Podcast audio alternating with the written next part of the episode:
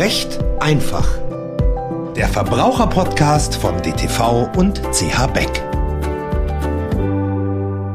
Herzlich willkommen zu einer neuen Folge Recht einfach. Mein Name ist Nadja Blieninger und ich bin juristische Lektorin beim CH Beck Verlag. Heute spreche ich mit Herrn Dr. Oliver Elzer über seinen Rechtsratgeber zum Wohnungseigentum. Herr Dr. Elzer, hallo, ich freue mich, dass Sie heute da sind. Hallo, Frau Blieninger, vielen Dank, dass ich bei Ihnen sein darf. Immer gerne. Sie sind ja hier beim Beck Verlag ein sehr aktiver Autor und an vielen Werken beteiligt. Für alle, die Sie vielleicht trotzdem noch nicht kennen oder noch nicht von Ihnen gehört haben, möchten Sie sich mal kurz vorstellen und erzählen, was Sie sonst so machen, wenn Sie nicht gerade an neuen Büchern schreiben. ja, das kann ich gern tun. Ich habe äh, meine ersten Kontakte mit dem Wohnungseigentumsrecht vor 22 Jahren gehabt, als ich als Amtsrichter eine äh, eigentlich eine abgesoffene WEG-Abteilung bekommen habe und es dort nur zwei Möglichkeiten gab aus meiner Sicht, äh, mit der Abteilung untergehen oder sich freischwimmen. Ich habe dann den zweiten Weg gewählt, habe mich freigeschwommen und dann dabei meine Liebe zum Wohnungseigentumsgesetz entwickelt. Zunächst erstmal als Richter, aber sehr schnell habe ich dann auch die Seiten gewechselt und habe angefangen zu dozieren vor Rechtsanwälten, vor Verwaltern, vor Beiräten, vor Notaren und auch vor Richterkollegen. Und ich mache das mit Begeisterung seit 22 Jahren. Aber, das muss man sagen, als Hobby. Denn tatsächlich bin ich zwar weiterhin in Berlin mit großer Bereitschaft und Freude als Richter tätig. Ich bin aber am äh, dortigen Oberlandesgericht in Berlin, nennt sich das Kammergericht, in einem Senat für Bank- und Urheberrecht. Und das tue ich auch sehr gern. Und abends, wenn ich nach Hause komme und dann nichts Besseres zu tun habe, also keine Bücher lese, nicht joggen gehe, nicht Fahrrad fahre, dann mache ich auch mal ein bisschen was im WEG. Die Liebe zum WEG ist also so groß, dass Sie sich hauptsächlich privat damit beschäftigen. Dann hoffen wir, dass von dieser Liebe etwas abfärbt heute und wir einiges von Ihnen lernen können. Im Bereich des WEGs hat sich ja durch die Reform 2020 schon einiges getan und auch nach Ende dieses Jahres sollen wieder viele gesetzliche Änderungen auf die Wohnungseigentümer zukommen. Da haben wir auf jeden Fall auch ordentlich Gesprächsstoff für noch zehn Folgen, denke ich mal. Aber heute wollen wir erstmal die Grundbegrifflichkeiten klären, damit die Hörerinnen und Hörer auch wissen, von was wir hier sprechen, wenn es dann ans Eingemachte geht. Vielleicht fangen wir mal ganz banal an. Wer ist denn eigentlich Wohnungseigentümer? Ja, dazu würde ich gerne Stellung nehmen und mich aber auch gleich bedanken, denn es ist sehr, sehr wichtig, sich mit den Grundbegriffen zu beschäftigen. Denn wer dort nicht sattelfest ist, wird sich vielfach verlaufen und in einem Labyrinth sich bewegen. Deswegen ist es gut, sich einfach mal, auch wenn es natürlich trocken klingt und ein bisschen trocken ist, äh, sich mit den Grundbegriffen zu beschäftigen. Einer von diesen ist der Begriff des Wohnungseigentümers oder der Wohnungseigentümerin. Und er ist eigentlich einfach besetzt. Das ist die Person, das kann eine natürliche Person sein, aber auch eine juristische Person sein, die im Wohnungsgrundbuch, beim entsprechenden Wohnungsgrundbuchblatt als Eigentümer verbucht ist. Das ist also der Grundsatz. Wir müssen, um zu sehen, wer Wohnungseigentümer ist, einen Blick werfen ins Grundbuch. Davon gibt es im Wesentlichen zwei Ausnahmen. Das ist der Erbfall. Das heißt, wenn äh, mein Vater verstorben ist und ich ihn beerbe, dann bin ich in der logischen Sekunde, wo er gestorben und sein Vermögen auf mich übergegangen ist, Wohnungseigentümer, obwohl ich noch nicht im Grundbuch stehe. Und die zweite Ausnahme, das ist die Zwangsversteigerung, wenn dort der Grundbuchrechtspfleger einen Zuschlag erteilt bei einer Versteigerung, dann bin ich in der logischen Sekunde, wo der Zuschlag für meine Person ergeht, auch als Wohnungseigentümer anzusehen, obwohl ich nicht im Grundbuch stehe. Das sind jedenfalls die Eckwerte. Es gibt ja noch Details, aber ich glaube, die müssen wir an dieser Stelle nicht vertiefen. Sehr schön, dann sind wir schon mal einen Schritt weiter. Wie ist es denn? Es gibt Miteigentumsanteile, es gibt das Sondereigentum, es gibt das gemeinschaftliche Eigentum. Es sind ja alles so Begriffe, die so ein bisschen im Raum schwirren. Können wir versuchen, die Begriffe mit Leben zu füllen?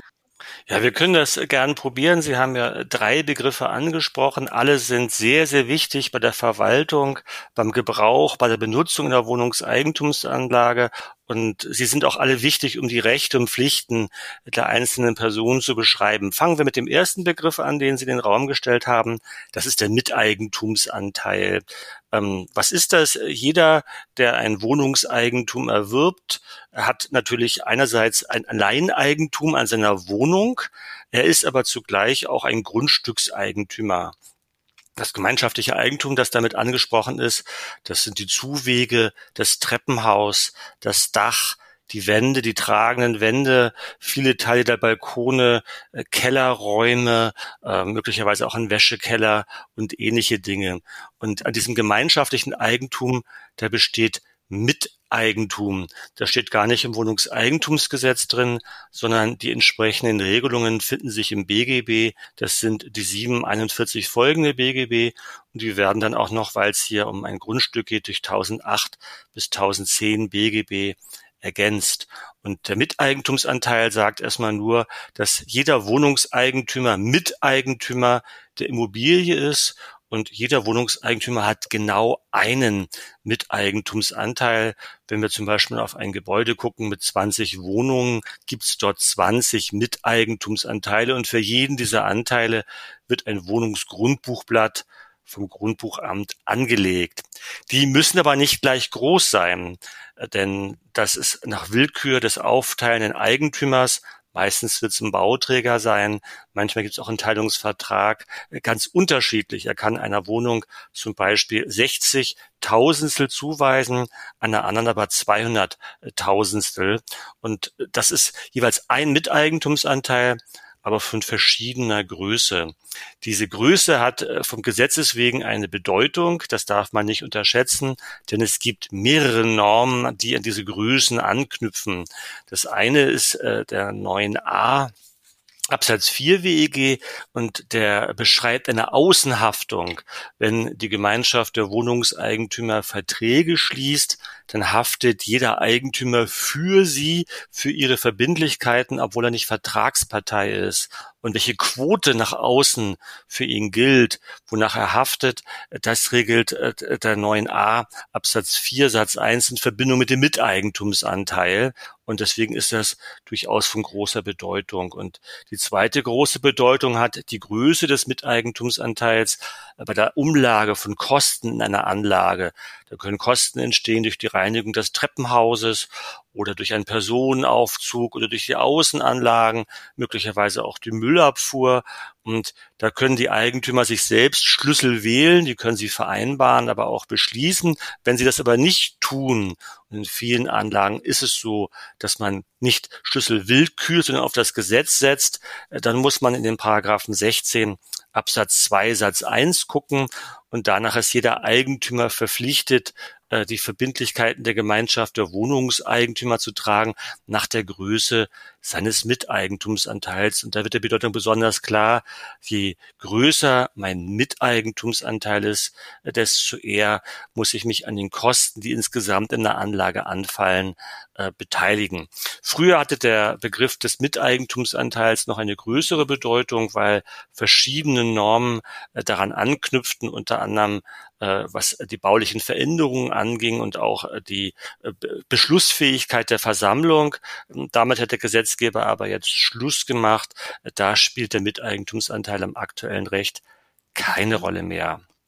Ich habe dann ja in einem Nebensatz schon mal das gemeinschaftliche Eigentum erwähnt und es muss also noch ein anderes Eigentum geben und das ist das Sondereigentum.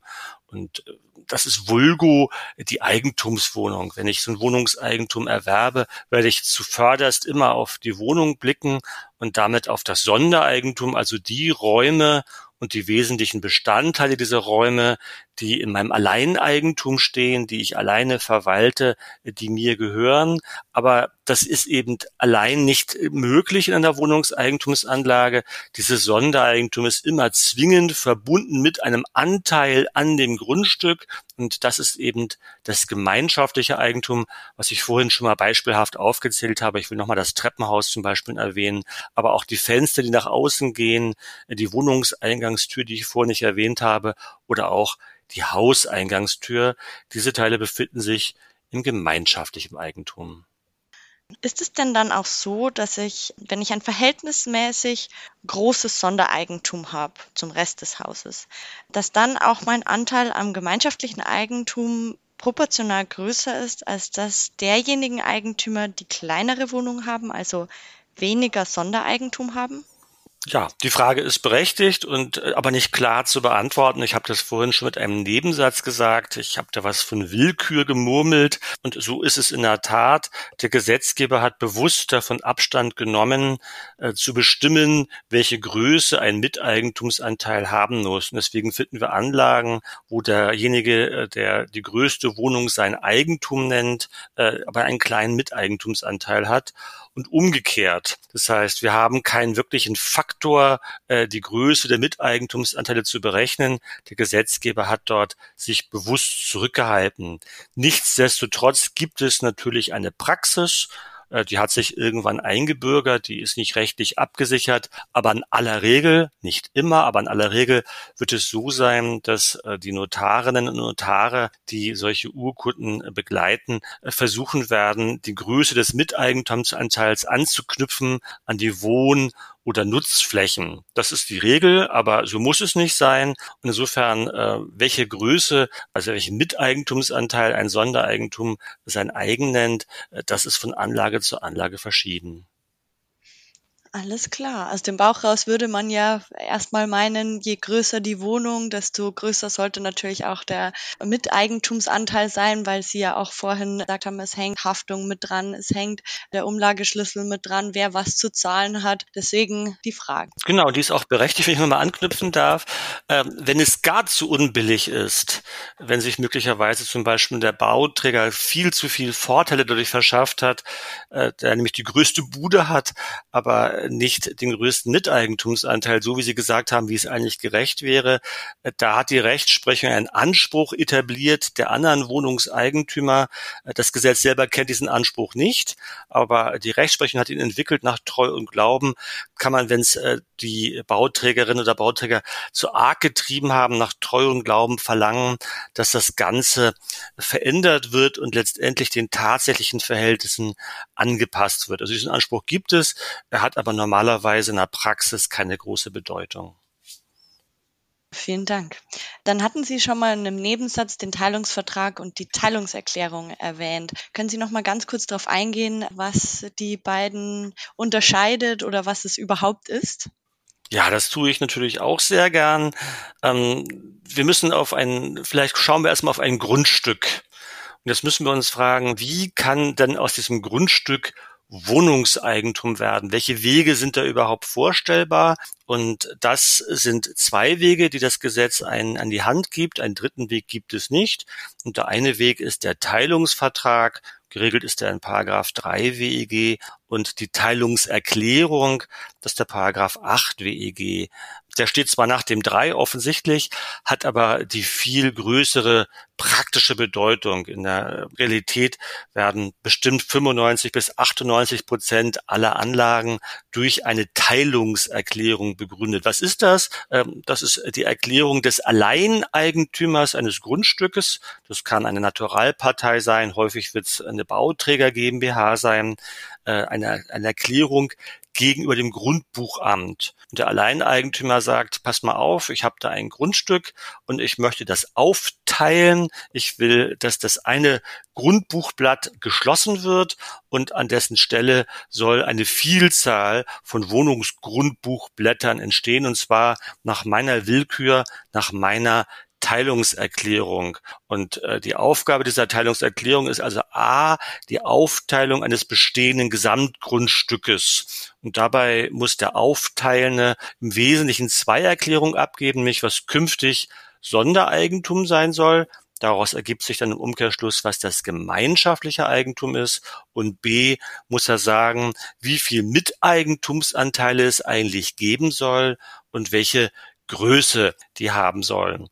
Er wird meistens C. Es ist umstritten, ob er das muss und ob das Teil des sachenrechtlichen Aufteilungsaktes ist, aber er wird in aller Regel bereits mit der Teilungserklärung auch schon sagen, ob bestimmte Räume dem Wohnen gewidmet sind. Das heißt, dass Menschen dort künftig ihren Lebensmittelpunkt haben sollen. Paragraph 1 Absatz 2 sagt so ein bisschen was dazu oder ob die Räume eigentlich dem Nichtwohnen dienen sollen, also in der Regel gewerblichen Zwecken zum Beispiel einem Eiscafé, ein Restaurant oder einem Laden. Das ist also die Teilungserklärung.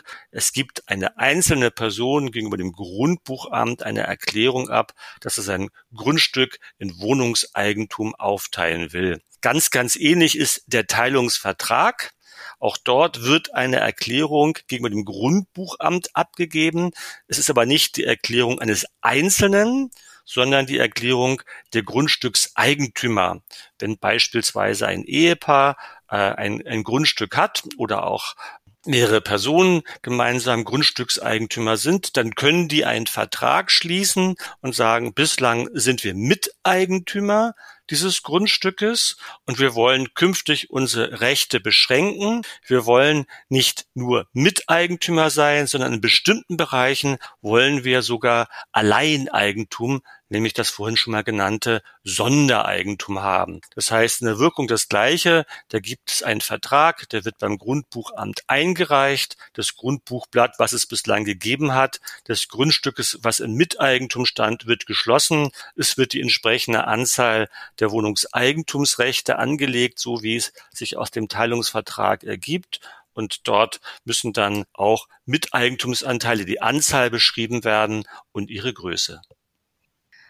Sie haben jetzt immer von Räumen gesprochen. Wie sieht's denn aus mit solchen, in Anführungszeichen, Bestandteilen wie Gärten, Carports oder sonstigen Außenflächen, die ja irgendwie auch zum Grundstück gehören? Ja, eine spannende Frage, über die die Rechtsprechung immer mal wieder nachdenken musste, vielleicht auch künftig nachdenken wird. Ähm, das ist aber sozusagen ein Gründungsidee des Wohnungseigentumsrechts äh, über die Teilungserklärung, die ich gerade näher ausgeführt habe, und den Teilungsvertrag kann der aufteilende Eigentümer oder die Miteigentümer nach dem Teilungsvertrag immer nur Eigentum, Sondereigentum an Räumen begründen. Es muss also im einfachsten Fall sowas Kubisches sein, mit am besten äh, vier Wänden, mit einem Boden und einem Dach darüber. Und das versteht das Wohnungseigentumsrecht als Kernbegriff, als Raum. Nur das geht. Was geht nicht? Man kann weder an einer Türklinke Sondereigentum begründen oder an einer Tür, an einem Fenster, an Putz, einer Gegensprechanlage, einer Dusche, einer Wanne. Das geht nicht. Also an wesentlichen Gebäudebestandteilen kann man es nicht. Und Ihre Frage ging ja auf die Außenanlagen. Dort kann man es grundsätzlich auch nicht. Flächen sind keine Räume und damit kann man dort kein Wohnungseigentum begründen, weil das sich in der Praxis aber als misslich herausgestellt hat und es einen großen Bedarf gab, trickst der Gesetzgeber. Hat er bis zur WEG-Reform gemacht und macht er jetzt noch stärker. Ich will mal einen Satz vorlesen aus den Paragraphen 3 Absatz 1 Satz 2. Da heißt es einfach schlicht, Stellplätze gelten als Räume. Das ist natürlich ein Trick, denn so ein Stellplatz hat kein Dach, hat keine Wände, einen Boden wird er haben, das Auto muss ja irgendwo stehen, aber er ist kein Raum. Und um das Problem zu lösen, dass wir nur an Räumen Wohnungseigentum begründen können, hat der Gesetzgeber hier getrickst. Also Trick Nummer eins ist, wir erklären einfach eine Fläche, nämlich die Stellplatzfläche zum Raum. Das ist also durchaus eine Möglichkeit, die es jetzt im neuen Recht gibt. Bis zur Reform ging das nur an Stellplätzen in äh, Garagen.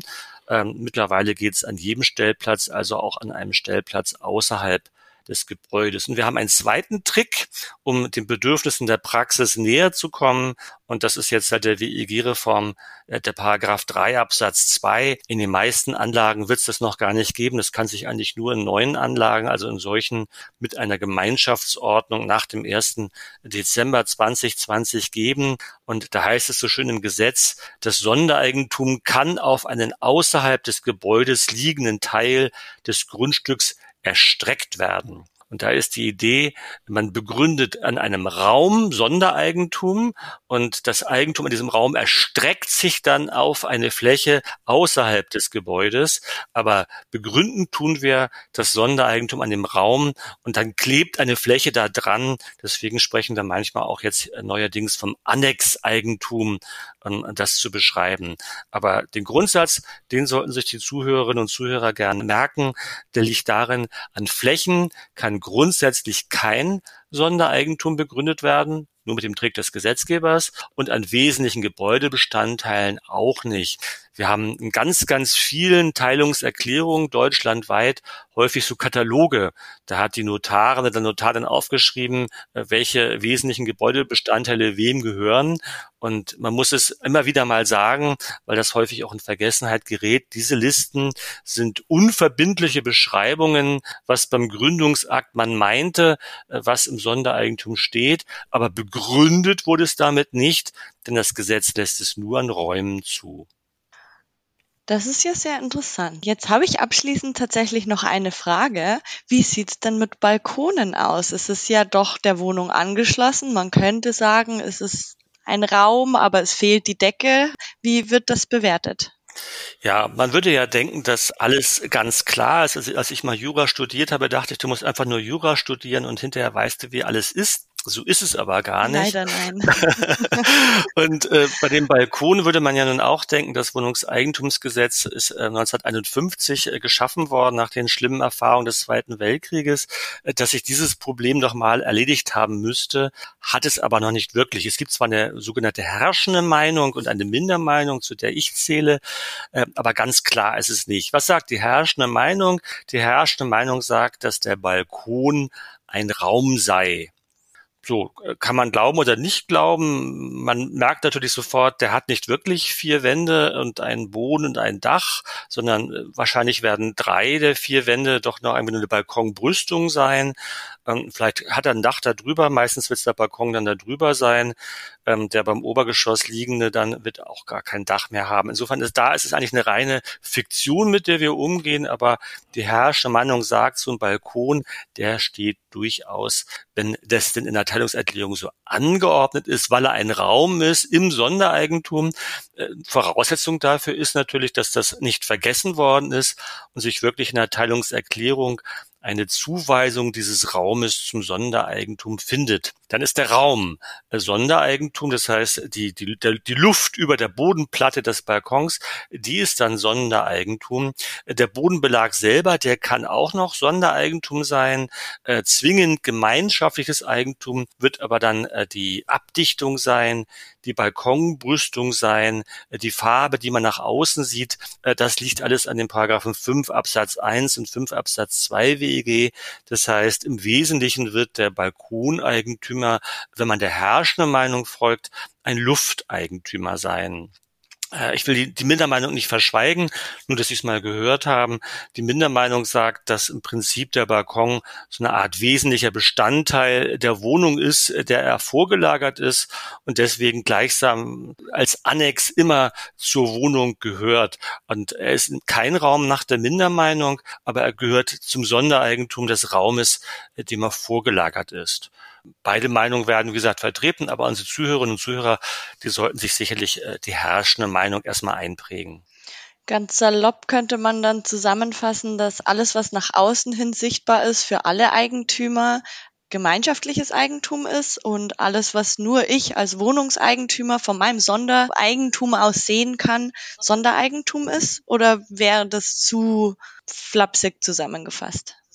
Also es ist nicht nur nicht flapsig, sondern äh, das Gesetz sagt das selber gar nicht großartig anders. Also wenn man in den Paragraphen 5 Absatz 1, Satz 1 guckt, da gibt's, der ist ein ziemlicher Bandwurmsatz, also nicht wirklich glücklich, aber am Wie Ende so heißt es dann, dort. ja, aber am Ende heißt es dann, oder die äußere Gestaltung des Gebäudes verändert wird. Das heißt, immer dann, wenn man nach außen ein Bauteil sieht, dann gehört es allen. Und damit erklärt sich unter anderem, dass die Fenster, äh, die äh, Balkonbrüstung, Fensterläden, Schornsteine, äh, Wohnungseingangstüren, Hauseingangstüren, die sind alle gemeinschaftliches Eigentum, denn wenn man sie austauscht, dann wird notwendigerweise die äußere Gestaltung des Gebäudes verändert. Insofern, Sie haben völlig recht. Im Prinzip, was man so von außen sehen kann, wird in der Regel allen gehören. Und was ich in der Wohnung selber so sehe, wird häufig mir gehören. Aber das ist natürlich sehr grob. Tatsächlich muss man näher unterscheiden. Ich will nur ein Beispiel nennen. Äh, die tragenden Wände innerhalb des Wohnungseigentums, die stehen natürlich auch im gemeinschaftlichen Eigentum. Wenn sie im Sondereigentum so einfach stehen würden, könnte man sie ja einfach wegnehmen. Ist ja mein Eigentum. Und dann bricht das Haus zusammen. Das wollen wir nicht. Und deswegen gibt es etliche Bauteile, die sich im Bereich des Sondereigentums befinden. Die anderen sehen das gar nicht, haben auch gar keinen unmittelbaren Zugang, weil ja da die Wohnungseingangstür davor steht. Und dennoch sind es Bauteile, äh, die allen gehören. Wenn man das näher mal im Gesetz nachlesen will, das ist der Paragraph 5 Absatz 2 und äh, der sagt eben, dass Teile des Gebäudes, die für dessen Bestand oder Sicherheit erforderlich sind, diese tragenden Wände, das wäre der Bestand, die stehen im äh, gemeinschaftlichen Eigentum und sind nicht Gegenstand des Sondereigentums. Selbst sagt das Gesetz, wenn sie sich im Bereich der, der im Sondereigentum stehenden Räume befinden. Ein weiteres Beispiel, der Bundesgerichtshof hat diese Woche gerade was zu Wasserleitungen gesagt, die in die Wohnungen hineingehen, äh, B- und Entwasserungsleitungen. Und da hat er dann eben auch nochmal klar gemacht, dass auch Wasserleitungen, die sich im Bereich des Sondereigentums befinden, im gemeinschaftlichen Eigentum stehen können. Ja, vielen herzlichen Dank. Ich denke, für heute haben wir einen ganz guten Überblick über die Begrifflichkeiten bekommen, so dass wir im nächsten Schritt in den nächsten Episoden schon über spannende Dinge sprechen können, wie die Eigentümerversammlung oder die Beschlussfassung an sich, was ja auch ganz interessante Themen sind für die Wohnungseigentümer. Es war ein sehr informatives und interessantes Gespräch heute mit Ihnen. Ich freue mich, dass Sie zu Gast waren. Falls die Zuhörenden noch nicht genug haben, es gibt den Rechtsratgeber Eigentumswohnung von Dr. Oliver Elzer, meine Rechte als Wohnungseigentümer zu Gebrauch, Sondernutzung, Verwaltung, Versammlung, Bauen, Information und vieles mehr bei Ihrem Buchhändler des Vertrauens oder online bei uns im Backshop, back-shop.de. Herr Dr. Elzer, ich möchte mich ganz herzlich bedanken. Ja, vielen Dank, dass ich heute bei Ihnen sein durfte. Ja, vielen Dank fürs Zuhören und ich freue mich aufs nächste Mal. Ich mich auch. Das war Recht einfach. Der Verbraucherpodcast von DTV und CH Beck.